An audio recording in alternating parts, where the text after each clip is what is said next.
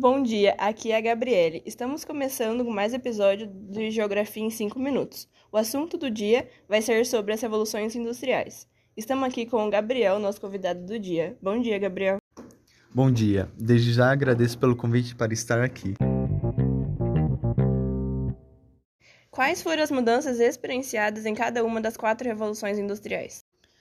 A primeira fase ocorreu no século XVIII, entre os anos de 1760 a 1850, sendo caracterizada pela maquinofatura e pela indústria. No período, um dos grandes avanços foram os novos tipos de indústrias, principalmente a indústria têxtil, no qual ganhou uma grande produção por conta da implantação de máquinas que ajudaram a tecer os fios de forma mais rápida e sistêmica. A evolução na indústria e o desenvolvimento na linha de produção combinado com eletricidade, aço e principalmente petróleo estabeleceram a segunda fase da Revolução Industrial, aproximadamente entre a segunda metade do século XIX. Além disso, também foi possível que um número maior de pessoas pudesse se locomover em menos tempo, ao passo que se começava a movimentar um fluxo bem maior de produtos. A terceira fase da Revolução Industrial ocorre em meados do século XX trouxe novos tipos de indústrias que envolvem o campo científico como a indústria eletrônica, cibernética, biotecnologia, petroquímica, aeroespacial e química. Com esses novos tipos de indústrias no mercado, houve um grande avanço tecnológico, lançando novos produtos e serviços.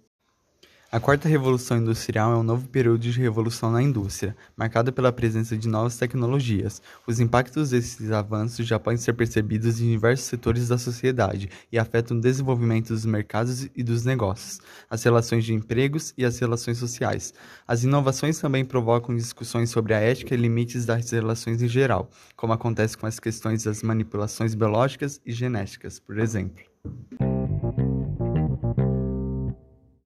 Quais foram os impactos gerados nas indústrias decorrentes dessas mudanças?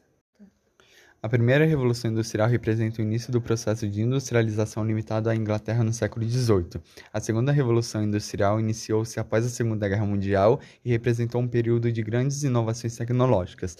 A terceira revolução industrial teve início na metade do século XX e corresponde ao desenvolvimento não só do setor industrial, mas também do campo científico. A quarta revolução industrial tem impacto significativo na produtividade, pois aumenta a eficiência do uso de recursos no desenvolvimento de produtos em larga escala além de propiciar a integração do Brasil em cadeias globais de valor. Além disso, implicará em transformações na gestão empresarial, principalmente em dois aspectos.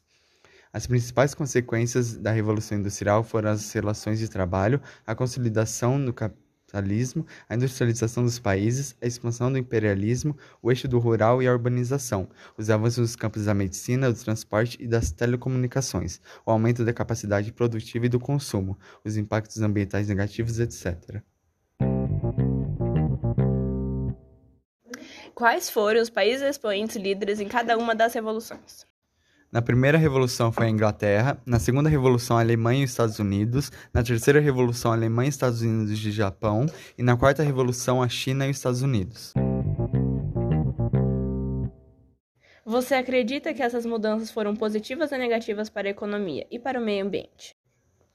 As mudanças para a economia foram positivas, pois foi um acontecimento extremamente importante para a humanidade. Mudou o processo produtivo, ou seja, os produtos deixaram de ser manufaturados e passaram a ser maquinofaturados, o permitiu uma produção em massa, permitindo assim colocar mais e mais produtos no mercado e a preços muito mais atrativos.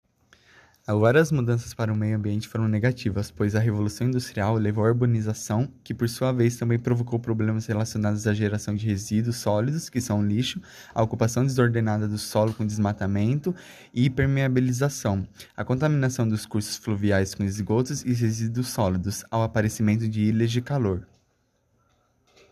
Obrigada pela sua atenção. Até mais. Até mais.